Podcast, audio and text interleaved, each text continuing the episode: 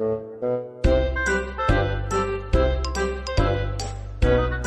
好，欢迎收听游泳音浪，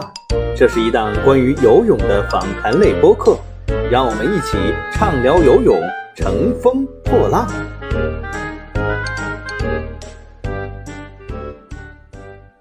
各位游泳音浪的听众朋友们，大家好，我是张斌。今天我们非常特别啊，在这个节目录制了一年左右的时间之后，我们第一次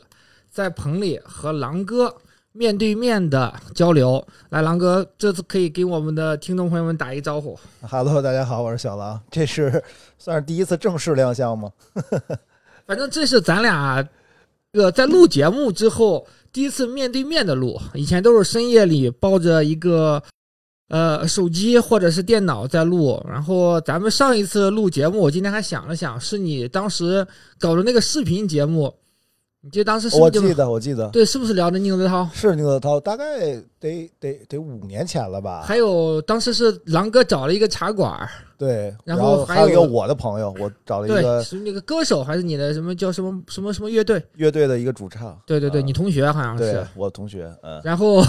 片头特别牛，然后我不知道如果有兴趣的朋友，没准儿可以在今日头条上能搜索到那期节目啊。但是狼哥特别厉害的是做了一个片头，就写的因为没钱，所以我们不做片头，大体就是这样。然后我们回忆了一下这个呃往事啊，这个确实环境非常的好。然后我们在朗园这里面的一个专业的录音棚里面。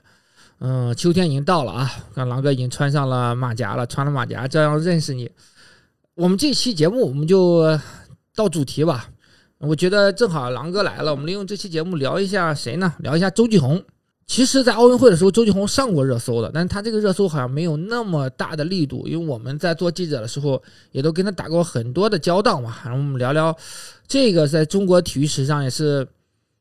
很有特点的一个人物吧。他在九八年左右的时候成了中国跳水队的掌门人，那时候三十出头，三十二三岁的样子，到现在已经接近快退休的年纪，二十多年，整个这个队伍就是在他的治下，实际上，呃，一直是保持了拿金牌非常高的这个呃频率。那么，狼哥可以谈一下你对周继红的一些印象。我对周继红的直观印象其实没有那么深刻，因为怎么说呢？呃，我是一个知难而退的人，周继红不太好打交道，所以我就不太跟他打太多的正面交道。我对他的印象更多是一个侧面的印象，因为我入行的时候的第一个能够突破的采访对象是他的对手于芬。可以，可以，你可以聊聊你当时采访于芬，因为当时于芬在我们做记者的时候，和周继红最大的一个交集就是，他一度在北京奥运会之前，他是想回到国家队任教，对，就是担任教练，但是周继红作为掌门人呢，他可能对这个不是特别的认可，嗯，呃，然后所以才有了后来于芬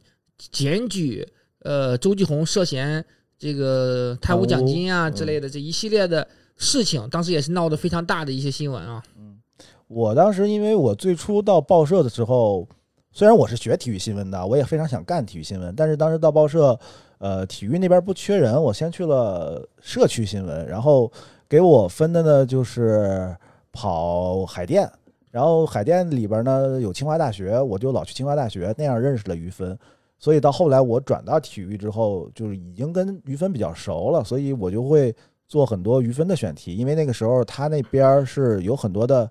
呃，年轻运动员可能十十几岁这种小孩都是希望之星，然后所以我就去做于芬的采访，然后做了很多期，所以跟他也很熟，也听了他说了很多，他不太愿意提，其实啊，他其实不太愿意提。那大约是是不是已经在他检举那个事件之后了？对，大概是一二年吧，一二年、啊，那个时候就是他应该在检举这个事件已经失败了，就他想重返国家队，呃，没有成功。对后期呢，因为这个事情，呃，搞得可能舆论对他压力很大，所以他在差不多那个年代的时候，就逐渐的开始变得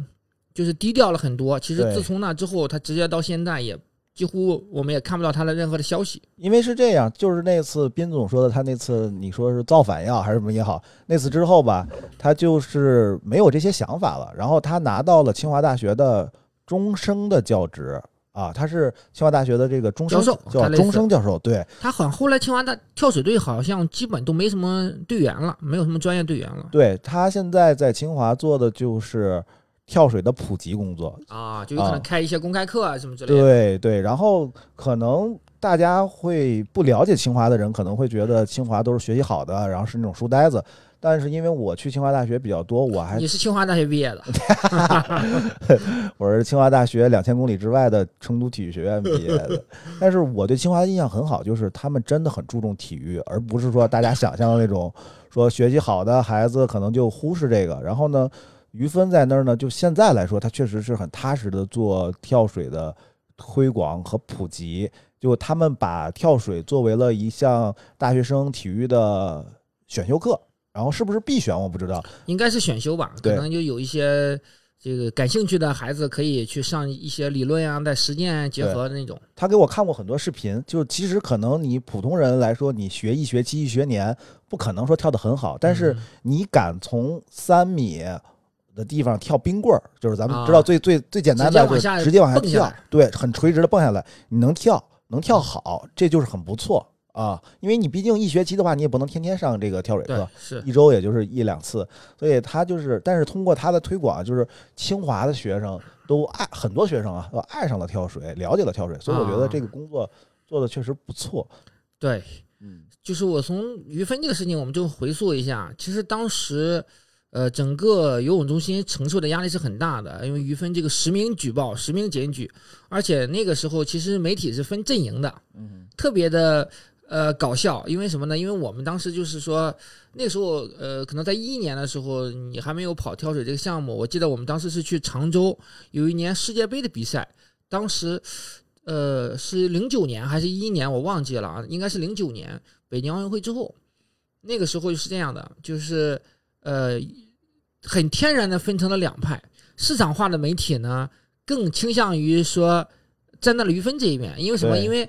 呃好接触，对，然后呢，因为市场化的媒体跟周继红这边呢，其实呃关系就没有那么紧密。然后呢，就是这些体制内的，对主流媒体，然后普遍的来讲呢，就是因为他长期是跟周继红打交道的，他们是更天然站在呃周继红这一端的。我就比较尴尬了，我两边都不在。这个为什么呢？因为我其实最早我还真的是在零八年我就采访过一次于芬，当时是在烟台，零七年吧，烟台的一个比赛，那时候他想回国家队，但是后来这个事情呢，就是这个可以展开讲一讲。他那时候很谨慎，他那时候很谨慎呢，就是我这个稿子采访完了之后呢，他要求看一下稿子。正常来讲呢，说实话，我们做记者不太，其实我后来专访周继红，我也不可能给周继红看稿子的。但是呢，因为不是很熟，嗯、你接受了我的采访呢，出于尊重的目的呢，我就说，哎，嗯、把这个稿子给他了。因为说句实在话，我们就是客观描述，也不可能是说你不好。正常来讲，我觉得就是个走个过场。我其实这边已经给到编辑排版，要准备发了，那边呢就给到他，想让他看一眼，别有什么事实差错呀什么之类的，也很正常。这个大姨就后来就疯了，嗯，给我住的酒店里房间打电话，就说这稿子不能发，你这个稿子发了影响我的这个呃整个什么未来的生涯，嗯就可能他那时候想回国家队，上面的一些领导呢会给他了一些暗示吧，他可能觉得自己有很多机会。这个时候呢，他可能谈了一些想回国家队的想法，具体那个稿子应该能网上能搜到，但是我忘记了。但这个时候就是真的有点崩溃，凌晨一点了，大姨告诉我说，这稿子不能发。你也知道，就是狼哥也是报纸出来的，我们这嗯报纸已经排版了，已经上了版面，等着刊印了。印厂开印，对啊，他是不可能是因为你采访对象的要求，只要我们这个不是有事实差错，或者是有重大的呃政治风险，那是不可能给你开天窗的。对这个是重大的新闻事故了你。撤了稿子，没有东西能补得上那个时间点。对，我说不可能，因为我首先一点，我们不是乱写的，我是根据你所有的东西都是可推敲的，有采访录音为证的。然后如果你觉得不满意，那你去找领导或者是找报社领导反映去吧。后来这个事情之后呢，呃，我就没理他，他呢也没有什么这个再以进一步的动作。后来这个稿子发了呢，也没有太大的反响。说句实在话，在那个年代，没有多少人关心你于芬做什么，因为所有的焦点都是在北京奥运会这块儿，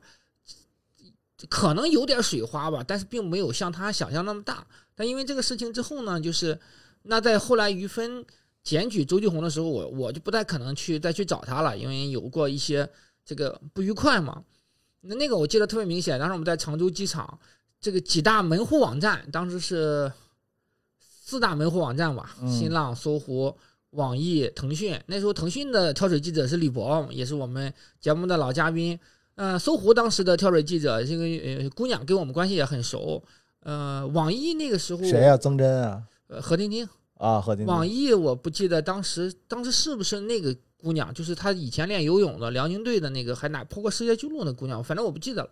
但新浪的是 你的好朋友嘛，你的你的好朋友何霞，当然跟我们不是在一起的，但反正我就知道，于芬亲自给这几大门户网站的记者打电话，然后就是最后就是很很分明的形成了两个阵营，但。我当时觉得有点不太站得住脚的是什么？就是他的这种检举没有证据的，嗯实名检举也好，匿名检举也好，更重要的是讲究的是证据，对吧？你得拿出来这个他当时分配奖金不公的这个证据，要不然你这就涉嫌污蔑。所以，啊，当时比较搞笑的一点是在这个事情，我觉得，呃。最后的结果其实也都知道了，最后就是游泳中心出了，包括总局这边出了一个说法吧，就是实际上是没问题的。我觉得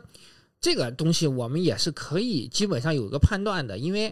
游泳中心也不是你周继红开的，对吧？他当时只是跳水队领队，他也不是那时候还不是游泳中心的副主任，也不是主任，上面还有领导，他不可能很多这个奖金分配是是自己就能够完全决定的，那更多的是集体吧。嗯，就是他们中国跳水队向来是说是一个集体决策，这个我是游泳中心都是一样啊。对，所以但是涉及到奖金这个东西，我倒不太觉得里面会有这种贪污什么之类的。但你说公平不公平这个东西，仁者见仁，智者见智了。那你觉得你于芬当时在的时候，你分配少了，那就不公平。这个你是可以这么理解的，但是就不存在说这种贪污啊，或者是说玩忽职守啊等等之类的这个东西。嗯、所以呢，在那个阶段，其实周俊红为什么难打交道呢？你像我从开始做跳水记者开始，他先是经历了这个田亮的那个事情，嗯当时 抱歉，我有点咳嗽。当时田亮那个事情的时候，其实全国媒体是一直大部分是在骂他的，因为你作为这么一个很强势的领导，你把中国一个呃那个时候可是体坛巨星啊，对吧？你把他的这个呃赶出国家队，这个是很耸人听闻的一个事情。再加上那个时候其实挺他的媒体不多，我后来了解啊，可能一些相对跟他比较熟的啊中央媒体可能还是会啊、更多的是站在他这边，一个是了解情况，另外一个可能跟他关系也更熟。紧接着就是没多久，就是就是于芬这个事情嘛，两个事情基本上连着，零六零七年，然后到零八零九年那几年，整个关于周继红他的负面是非常多的，所以在那个周期里面，就是他对于媒体也是很警惕的，所以这么多年，他给大家的印象就是不是特别的好接触。他呢，你说采访他其实也还是挺配合的，对吧？每次的一些比赛啊、公开课啊，他这边需要接受采访的，也都是没问题的。但是我我之前在很多节目里，我不知道我们节目有没有分享过，嗯、他有很多的这种忌讳，所以导致了，嗯，熟悉跳水的记者是在他面前采访的时候是有很多的雷要避的。不能说的。对，就比如说特特别简单的例子，我之前也经历过，就是他很忌讳丢金。我不知道在我们这个节目里应该没讲过，因为我们这个节目主要是聊游泳嘛，很少聊跳水。就比如说你说这个这次比赛，呃，我们十男子十米台丢了一枚金牌，他非常不高兴这个的。嗯哼，在他看来，为什么我们中国跳水队就是丢金呢？对，对吧？这个金牌不是天然我们已经锁定的，只不过是我们没有争到。他很忌讳这个说法。我记得我有一次采访的时候就提到了丢金这个说法啊，也是无意识的。那好多老记者马上就是纠正，看着你，对，马上就打断我说：“怎么能在周领队面前提丢金呢？”是吧？其实后来我也了解，就是说在那个就是在后边这些年，周继红他自己也有调整，也有改变嘛。他也变得更成熟了，他其实也没有那么多的多的忌讳了。嗯、但确实有一点啊，我包括我也了解，包括也跟这个央视的跳水记者杨硕也都接触过，他也都分享过，就是周俊红这个是是一个业务性的领导，他是很在意业务的。我之前也总结过，就是你千万不要在他面前说错跳水动作代码。这个事情，说实话，这个对我们来说代码不重要，因为我们不是很去专业的研究这些动作的。那我插一嘴，你能说出来吗？你比如说幺零七 C，我是可以说的，那你就是说一二三四五代表什么，你知道吗？呃这没有那么准确。哈哈，你这点就不如我专业。要，那你你告诉我五幺五六 B，五幺五六 B，那就是，呃，向前翻腾向前两个字就错了，五幺五六 B 一定是这个转体，对，一定转有转体、转体，转翻体、转体多少度，就是这个是啊，转转体三周，向前翻腾两周半，然后躯体。这个是何冲的当年的一个杀手锏、标志性的动作，最后一跳。对，反正这个事儿呢，因为 咱们不是练跳水的，说实话，我觉得大部分跳水记者他也很难对于所有的动作都很准确，尤其是呃比较容易混淆的，比如比如幺零七 B 说成幺零七 C 啊，因为 B 是躯体，C 是抱膝嘛。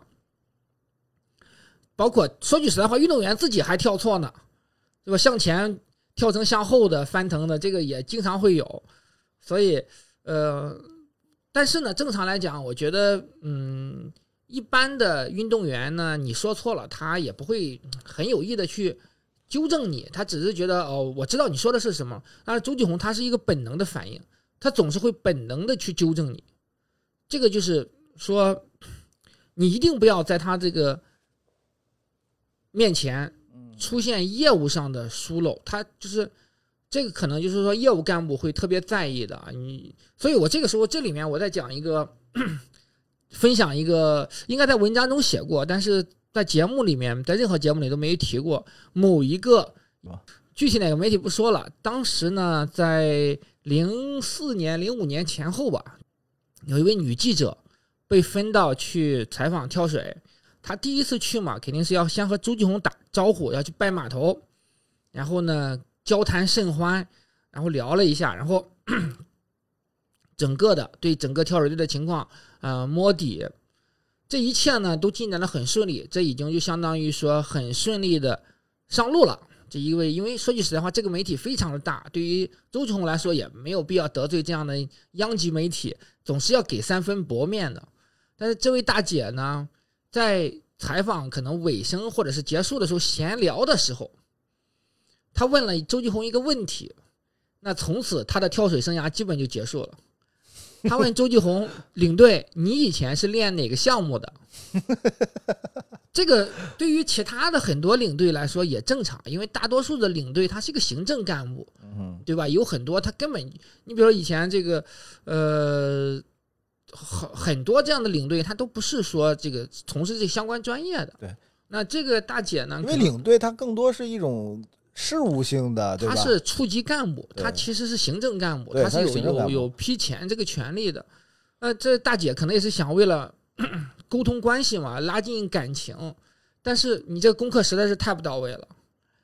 周继红他是中国第一个跳水奥运冠军呀，你这个都不知道的话，那你怎么来去干跳水这个项目呢？从此以后，这大姐基本上就等于被封杀了，然后，呃，后边就换了一些其他记者来跑，这个关系才修复。所以，这个我就说对他了解的一点，他他确实是不是特别的愿意亲近媒体。有多少媒体记者能跟他说我跟周继红关系很熟呢？所以你这个跟周继红就算很熟了，真的呃，不能算，基本上就属于说有过几次专访，能约。专访就很厉害。我们那次专访确实，这个时候呢，呃，这个多讲几句吧，因为当时我第一次专访周继红，那个时候是已经到了一二年了。他那时候整体上，我觉得他发生了一个很大的改变，就是他已经不再像以前那么抵触媒体，那也跟项目当时的热度下降有很大的关系。郭晶晶一年退役了，吴敏霞呢性格又比较内向，她又没有办法在郭晶晶之后能扛起大旗。后边这些人呢，何冲啊、陈若琳啊，因为在他当年做对队伍的管控之下，这帮人是不敢接受媒体采访的。嗯有很多一段时间，北京奥运会之前，这个跳水队是很封闭的，你想做专访几乎是不可能的。所以导致了他们其实是有很好的成绩，有很好的热度，很好的形象，但是没有足够的影响力和知名度。我当时其实那时候也不熟嘛，我跟陶冶就是那时候后来搜狐的跳水记者，我俩就是直接贸然杀到济南去了，就去呃约采访。实际上呢，呃，我觉得当时他也是觉得，一个是发生的太少了，对，一个是说媒体确实是相对来说，他应该能感受到媒体对于跳水的热情在下降了。这个时候呢，有专业的媒跳水项目的专项记者也都认识，他可能叫不出叫不出我们的名字啊，就是在在那个时候，他可能不见得叫得出我跟陶冶的名字，他肯定是面熟，知道这个就是长跑跳水这帮记者，他肯定心里是有数的。那就像孙杨对我有数，但叫不上我的名啊，对，字一样。这个很正常。这个我跟你讲，不仅仅是说他们运动员也好，教练员也好，他们对于媒体的区分是很模糊的。嗯，他可能知道你是北京的呃记者，但他具体分不清你是哪个媒体啊，什么你这个媒体到底是什么级别，他是没概念的。我记得当时特别搞笑的是。那时候我跟孙杨很熟了嘛，在一一年、一二年那个时候，有一次是他在昆明海埂训练，这个时候呢，呃，北京青年报的跳水记者，呃，游泳记者刘爱林，他就去昆明采访孙杨了。孙杨就说：“哎，你们单位不是呃有跑游泳的记者，不是叫张斌吗？怎么你来了？” 就他其实是没概念的，你知道吗？嗯对于他们来说啊，北京的媒体他不知道你是什么《新京报》呀、《北京青年报》、《北京晚报》、《北京日报》，呃，他对他们来说唯一的概念就是这个记者我熟，他是北京的；这个记者我熟，他是杭州的。其他的就啊，这不知道，他根本也搞不清楚。那那个时候，所以我采访就很困难。我每次采访就说：“哎，你好，我是《法制晚报》的记者。”人家第一反应就是：“对我我犯什么事儿了吗对对对，因为你《法制晚报》吧，首先你不占于北京，？”对，对吧？其实你是北京的媒体，北京市属媒体，但好多人他不知道，哎，但是这是这是哪？首先，你别说你《法制晚报》了，我刚开始的时候，那时候《新京报》也没什么名气，你就告诉他你是《新京报》的记者，好多人问你《新京报》是哪个地方的媒体，对 这个真的因为很多人不了解以前有《京报》，这个得是学新闻史的人才知道。哎，反正这个就是这现在还好了，现在我觉得可能也没有什么媒体做专访了。对于他们来说呢，嗯也也没什么记者了。如果你是新浪的，你是腾讯的，你是抖音的，反正他们都知道，因为他们都用你这些东西。对，不像以前报纸，他不会说专门看的东西。你现在告诉他我是抖音的呃工作人员，或者我抖音的记者，呃或者我是喜马拉雅的记者，我觉得他们不太可能不知道你这个你这个媒体是什么。呃，时代确实也变了。啊，说回来，周继红那个次采访，呃，采访就没有，就是就是比较正常了吧。然后，呃，但我确实能感觉到他的变化。中间我觉得有一个细节是我后来也专门写了，他在采访的间隙，主动去跑到当时是在国家队在济南那个基地里面嘛，在他那个基地餐厅里面采访。然后呢，他还很主动的站起来去冰箱里面给我跟陶哥一人拿了一罐可乐。这个你说受宠若惊可能嗯 也多少有点儿吧，就觉得我很吃惊啊，这一起这么呃高冷的一个一个领导，主动的就是说和我们小记者这个能够体恤我们小记者可能渴了的这个心情。国家队的可乐也不比外边的可乐更好喝。所以我觉得就是你看刚才说这么多，其实为什么于芬跟这个周继红两个人不能在一块儿啊？因为他们两个太像了，你看都是业务型的，对，然后呢都是强势。强势的女性啊，但是我觉得又不一样的地方，就是说周继红能在游泳队一直干下来，但于芬干不下来的在哪儿？你看，你看你刚才说拿可乐这个事儿，嗯，周继红他高冷，但他不是不懂。对，于芬呢，他确实恰恰可能他不他他不太懂这个可能是，会低一些。他他可能确实关注不到这个东西，就是这个人往好的说，他就是直来直去，很简单，很单纯；但是往往坏的说呢，他可能就是活在自己的那那那那个世界里出不来。所以这个你，我后期还是挺愿意跟他打交道。其实于芬老给我打电话，你知道为什么吗？啊，那个，因为我这名字嘛，啊清华大学有一个游泳馆的一个管装备的，啊还是体育馆管装备的一个人，重名重名儿两个字完全一样。天天给我打电话，哎，喂，那个来来你不是一下啊，三个字叫张饶克吗？说喂，来一下，我说于老师您又打错了，打到我这儿啊，法制晚报的啊，不好意思，不好意思，就前几天还打过一次，呃也，但好像于老师一直没对象。对，没有没有，然后但是那时候跟他接触，他已经不太提这种事儿，但是我见过一次那个谁，徐一鸣，你知道吧？我知道呀，啊徐一鸣是以前总教练，于芬是副总教练嘛？对他有一次把徐一鸣请到清华那边去给他的小队员做指导。其实大家可能不太了解，有很多国家队的这个运动员都是于芬培养出来的。啊、特别多，包括你看现在这届施廷懋，对施廷懋是他清华跳水队应该是最后一后一个，世界级的呃运动员了。就说这么多年，我们得客观讲啊，其实中国跳水队包括周继红他在吃于芬的红利这个事情上是受益的，对，对吧？包括我记得火亮是合资，呃合资、周吕欣，就是包括施廷懋，因为施廷懋有一段是一直进不了国家队，多少跟他是清华跳水队的有些听说关系。是这个，就是说你必须得决裂，就是说，对，因为那个时候他不他不存在说是就是你要么代表省队，你不可能说从作为清华跳水队的成员进入国家队。而且最初他能进入国家队，也只能去跳一米板，不能跳三米板。嗯，他最开始他甚至参加广州亚运会的时候嗯还是省队队员，这个确实是创造了一个奇迹啊！嗯因为正常来讲，你就是先进了国家队，你才能参加代表国家队去参加亚运会啊、奥运会这比赛。他是以省队队员的身份参加的广州亚运会，这个确实是当时会觉得很奇怪，但也是早晚的事情，因为在那个时代已经跳水队他已经没什么太多人了，也没有办法，因为他没有办法作为一个单独的个体，他不比如说火车头或者是前卫体协。或者是新疆建设兵团这种，你可以参加全运会啊，然后你顺便入再入选国家队啊等等，是很成熟的流程。那个时候你要么在清华跳水队，你要么就只能走这个学生这条专业路线。其实他们在清华跳水队有一个特别好的，就是中国体育解决不了的问题，就是说清华能解决他们上学。对，清华附小、清华附附中，如果你进不了国家队，以后可能你以特长生身份进入清华大学都是可以的。对，而且他当时于芬有一个弟子，应该叫李李晶、李倩，反正类似的吧。他就是完全没有走专业这条路，他后来是自己后来出国了，他也是于芬很得意的一个弟子。呃，后来是出国来做跳水相关的，可能是留学啊什么之类。这个名字我我记不住了，但是确实，呃，我们必须得承认说清华跳水队是对呃中国跳水有巨大贡献的。这个东西不因不能因为我可能对于于芬。呃，多少会会有有一些厌恶的情绪在里面，对于周继红可能会有更多的好感在里面。就是咱们不客观的说这个事情，还是客观的来看待。确实，呃，这么多年清华出来的呃队员，你包括最最早的就是不算清华的伏明霞，也是于芬带出来的嘛。嗯，就是于芬带的弟子的这个基本功啊，各方面是很扎实的，他很能吃苦，太能吃苦了，这个人。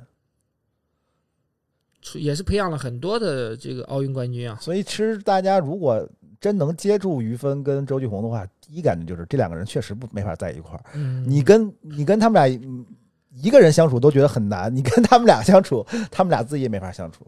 对，而且实际上我我看这次的就整个的跳水队的这个教练这个名单呀、其实更迭的是很快的。现在这一批教练里面啊，除了赵文静是和我们有交集的以外，现在这帮教练基本都不认识了，任教练呀，不不在奥运不带了。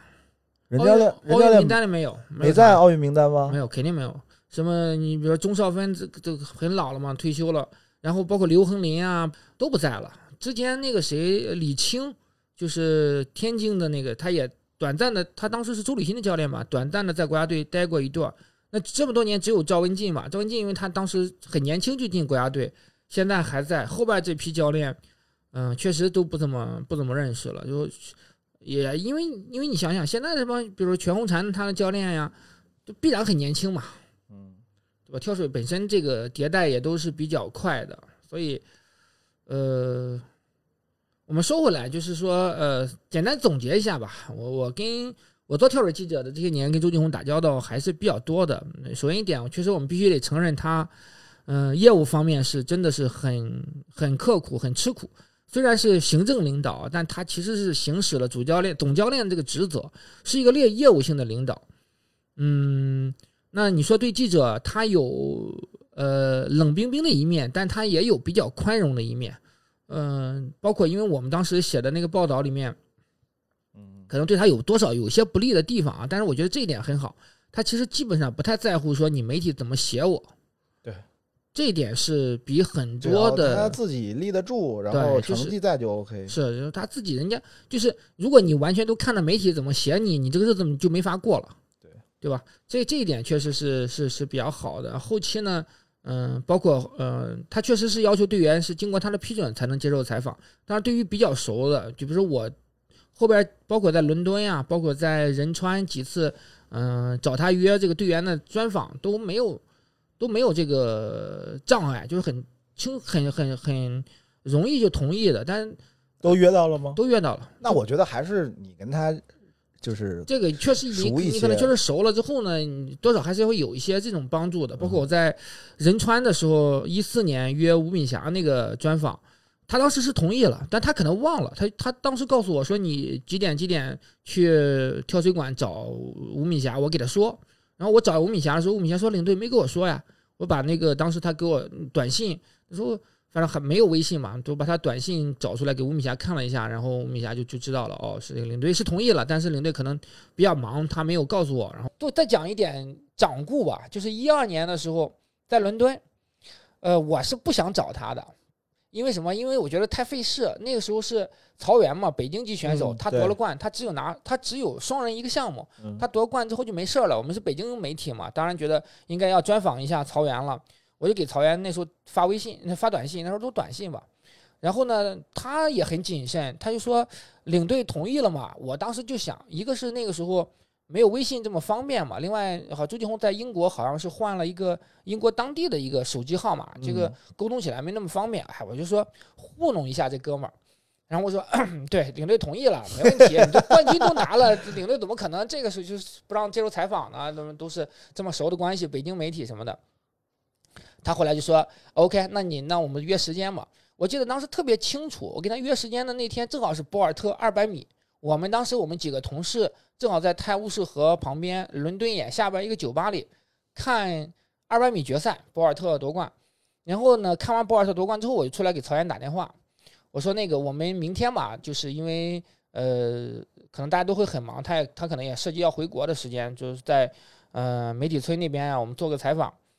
呃，然后就是在约具体的细节了，比如我们在哪见面呀，多长时间，什么时候。这个时候特别搞笑的、特别巧的一点是，我在给曹源打电话的时候，周继红正好在他身边经过，嗯所以周继红就问他：“你在给谁打电话？”他说：“哎，有个记者约采访，什么记者？”然后就是我就能听到周继红那边问什么记者，啊，他说他跟你说过了，然后、嗯他说周继红说没有啊，没有记者跟我说要要要找你采访，然后那个曹源就跟我说说那个这个领队没说同意采访呀，你你的我说没事我马上挂电话，我我来沟通。这个时候我挂了电话，还不知道周继红当时在呃伦敦的号码，我记得我是问了李博还是问了杨硕，我忘记了，反正他们找了他们要了一个呃周继红当时在伦敦的电话，我给周领队打过去。那个时候特别好的一点，你知道什么？那时候中国队全部都拿了金牌，前面的嗯项目一块金牌没丢，最后是拿六金嘛，但是后来丢的项目都是在后面。当然，我先假装寒暄了一下，我就说这个领领队，这次我们八金在望呀，因为这个感觉是，